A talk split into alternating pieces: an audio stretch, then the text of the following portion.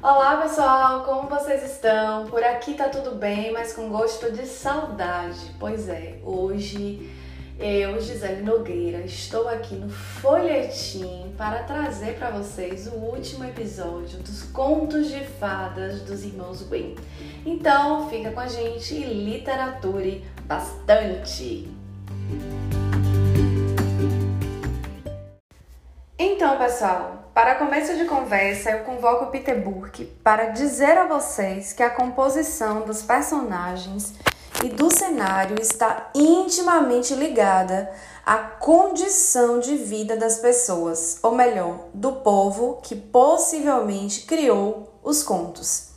E para os descobridores da cultura popular, esse povo, minha gente, eram os camponeses que, segundo Peter Burke, compunham 80 a 90% da população da Europa entre os séculos 16 e 18. Isso justifica, portanto, o fato do ambiente campestre compor o cenário dos contos de fadas.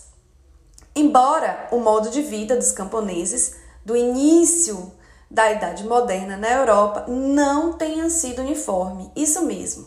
Na Inglaterra, por exemplo, Alguns viviam em aldeias, enquanto na Itália alguns viviam na cidade. Ou seja, havia camponeses ricos e pobres. E sobre isso, Peter Burke diz o seguinte: abre aspas. Se a cultura surge de todo um modo de vida, é de esperar que a cultura camponesa varie segundo diferenças ecológicas, além das sociais. Diferenças no ambiente físico implicam diferenças na cultura material e estimulam também diferentes atitudes. Na Inglaterra, arqueólogos ressaltam a diferença entre as zonas baixas e as pobres e mais conservadoras zonas altas, diferença de linguagem, de tipos de casas e muitos outros traços culturais. Fecha aspas. Um exemplo, gente, que posso trazer para vocês é a existência das bruxas, que nos contos de fadas são as mulheres maléficas que lançam feitiços, são poderosas e velhas. Essa figura enigmática não é somente fruto da imaginação de quem compôs os contos populares. Por volta do século XVI e XVII, nas áreas montanhosas da Europa, houve um movimento de caça às bruxas em volta de mulheres que trabalhavam com ervas, seja por fantasia, hostilidade ou preconceito.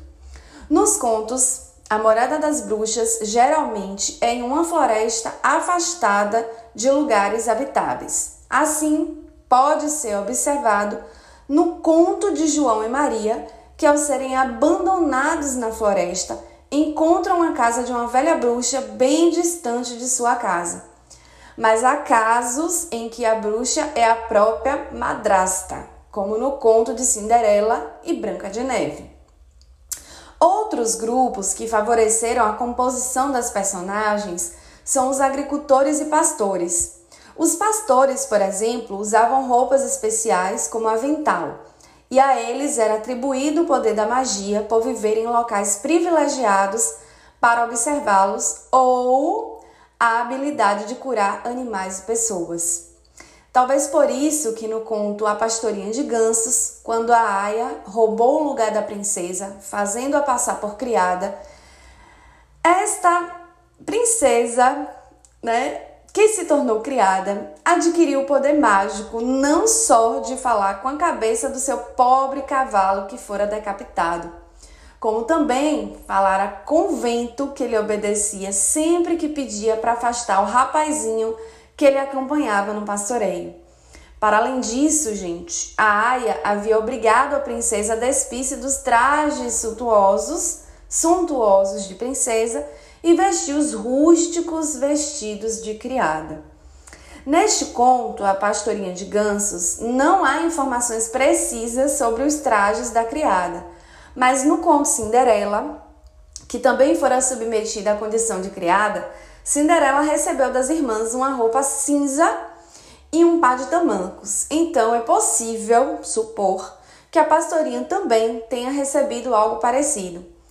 Então, gente, eu pressuponho o seguinte: as princesas representavam as classes altas, que vestiam cores e adornos dourados, demonstrando, portanto, riqueza e erudição, enquanto as roupas acinzentadas pertenciam às camponesas, às cozinheiras, às fiandeiras, ao caçador, ao andarilho, que pertenciam, de acordo com Peter Book, é claro, à classe popular, mas que apesar da ausência de riqueza tinham consigo os poderes mágicos, já que isso podia estar associado à bondade e à pureza da alma. Apesar de não serem bem vistos pela sociedade da época, o fato é que cada profissão dessa exigia uma roupa específica. Os carpinteiros tendiam a usar aventais de couro e carregar uma régua. O alfaiate andaria bem vestido com uma agulha e linha fincadas num casaco, assim afirmou Peter Burke. No conto de fadas, o esquife de vidro, por exemplo, conta a história de um jovem alfaiate que, com sua esperteza, educação e gentileza, conseguira conquistar maravilhas. Embora não fale das roupas, esse conto nos chama a atenção por trazer uma personagem, por trazer como personagem principal alguém que não fazia parte da realeza, o que demonstra que, de uma certa forma, esse grupo tinha uma certa importância para a sociedade abastada da época, o que se aplicava aos tecelões, por exemplo, é, aos tecelões, né? Os tecelões possuíam mais condições de ter uma cultura à parte do que a maioria dos artesãos, assim afirma Peter Burke. Entre eles, incluíam-se alguns trabalhadores relativamente orgulhosos e prósperos, que lidavam com materiais caros como a seda. Eram numerosos e, na verdade, dominavam algumas cidades, como Nowick Lion Segovia. Seu trabalho permitia-lhe ler se quisessem, apoiando o livro no teatro. Na Lion do século XVII, cerca de três quartos de pessoas que trabalhavam com seda eram letrados. E aí, gente, eu trago o conto As Três Fiandeiras.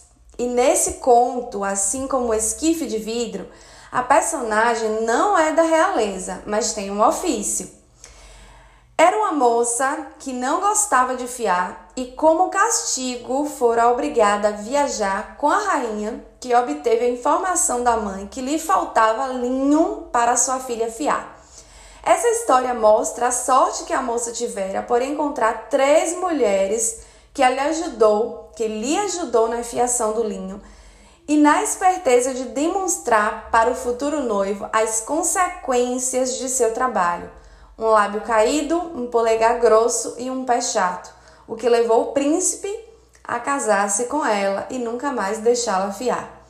Bem, caros ouvintes, além dos camponeses, pastores e agricultores, havia também, na Europa moderna, artesãos de aldeia, ferreiros, carpinteiros e grupos de trabalhadores ligados à floresta, como os lenhadores e carvoeiros que, segundo Peter Burke, abre aspas, podiam viver nas matas durante semanas a fio.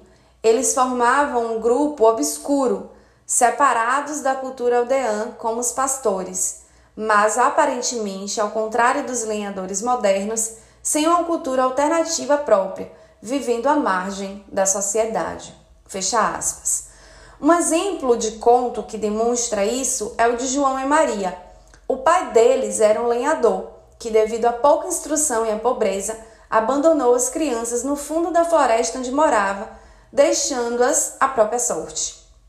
De acordo com Peter abre aspas, um outro grupo orgulhoso, autoconsciente, sobre o qual existiam mais informações, é o dos mineiros. Sem dúvidas, o risco de trabalho, os metais preciosos que descobriam, a diferença entre suas tarefas e as normais, a concentração de mineiros em poucas regiões, tudo isso ajudou a criar a consciência de si mesmo. Fecha aspas. Então, gente, acredito que seja por isso que as histórias envolvendo os mineiros, como os anões da história de Branca de Neve e tantas outras sobre gnomos, sempre os caracterizam como seres mágicos, espertos e inteligentes. Além disso, também é importante frisar que a estatura física, bem como a caracterização desses personagens de conto de fadas, estão relacionados ao fato de que quem trabalhava na, nas minas usavam capuzes e eram pessoas de baixa estatura e muitas vezes anões para caber dentro das grutas de minérios. Peter Burke ainda traz outro grupo que era letrado e autoconsciente, os sapateiros.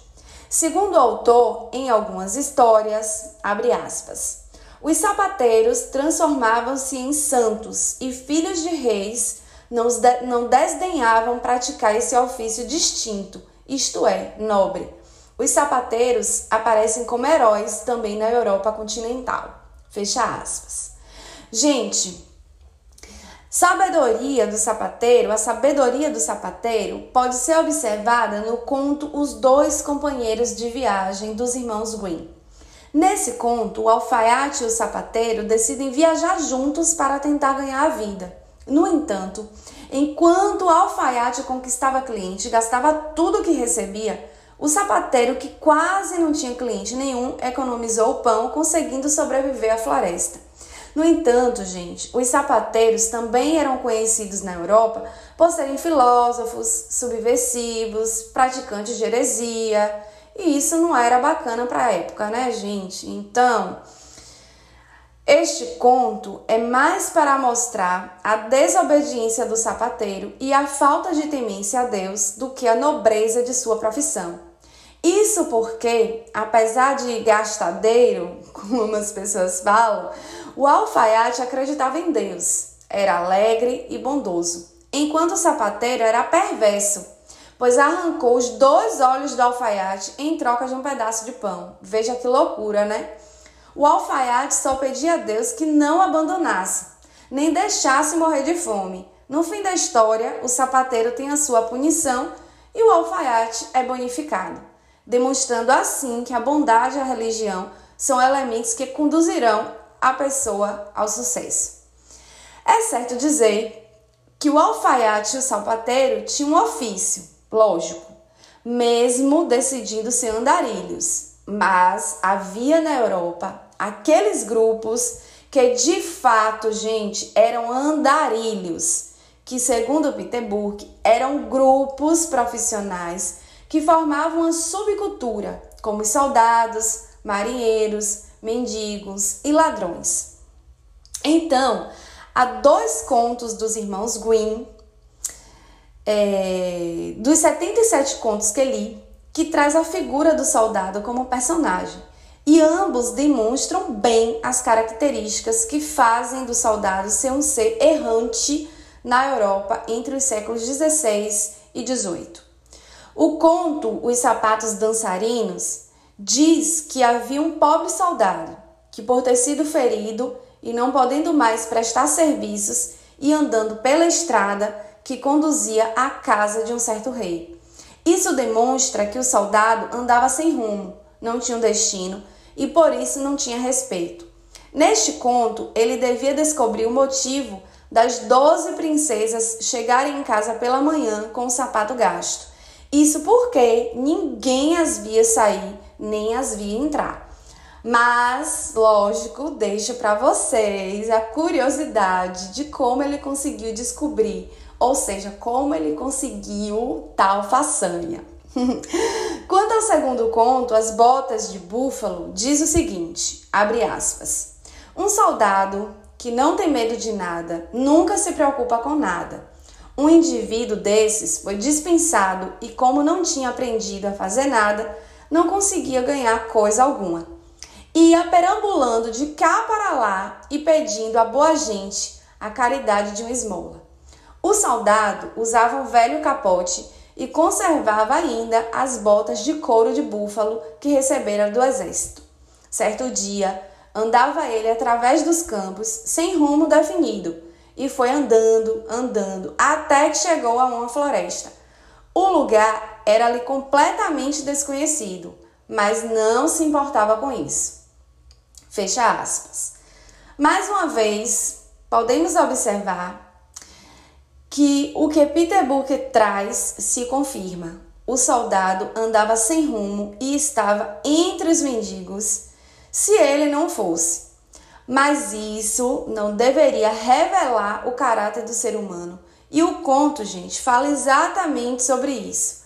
Ao encontrar um caçador perdido, esse soldado que eu acabei de falar para vocês tentou ao máximo ajudá-lo, demonstrando que a sua forma de vida não deve ser justificativa para agir maldosamente. Então, pessoal, agora falaremos sobre as baladas, ou melhor, sobre as músicas populares que eram proferidas por camponeses, artesãos e outros grupos profissionais. Sobre isso, Peter Burke traz o seguinte: abre aspas. A música da maioria dominante nos inícios da Europa moderna era escrita e impressa.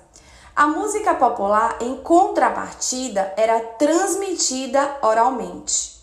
Nas sociedades ou subculturas em que a música não é escrita, o cantor, o rebequista ou tocador de um instrumento de sopro não guarda na memória cada nota da melodia, ele improvisa.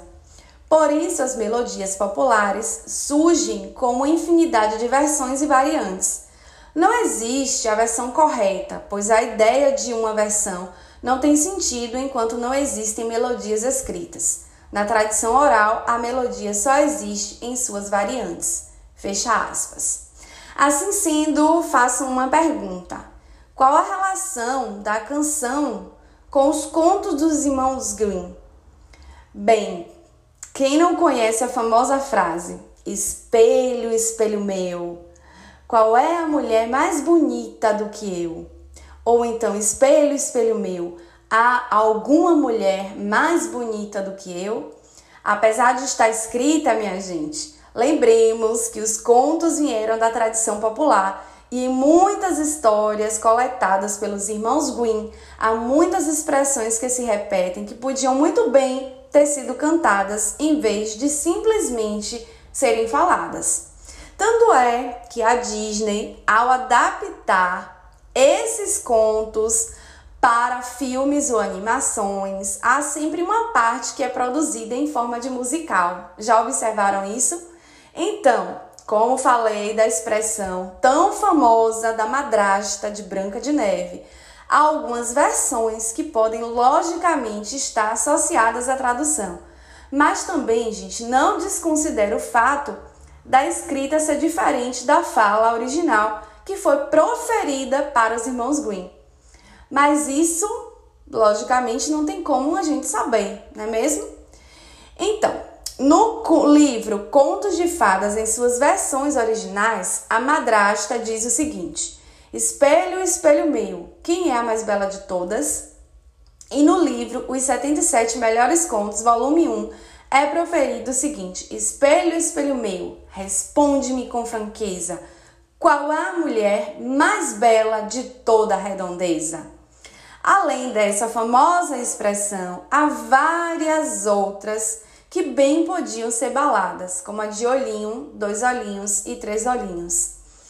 Minha cabrinha, põe a mesinha, e logo uma mesa era posta para que dois olhinhos pudessem se fartar, já que as suas duas irmãs, olhinho e três olhinhos, juntamente com sua mãe, não lhe dava comida por ela ser como as outras pessoas. E minha cabrinha tira a mesinha para que a mesa desaparecesse e ela finalmente pudesse voltar com as cabras para casa, sem o menor empecilho. A questão, gente, é que seja cantada ou falada, essas cantigas, essas expressões ajudam a compor o arcabouço dos contos coletados pelos irmãos Green. E eu, logicamente, estou assim muito feliz, contente por trazer essas reflexões para vocês. Espero que tenham gostado, que tenham se apaixonado, se encantado e despertado a curiosidade de conhecer ainda mais os contos dos irmãos Green. Fico por aqui, até a próxima obra. Literature bastante esses contos, tá? E sigam a hashtag Folhetim das Letras no Instagram para saber as novidades.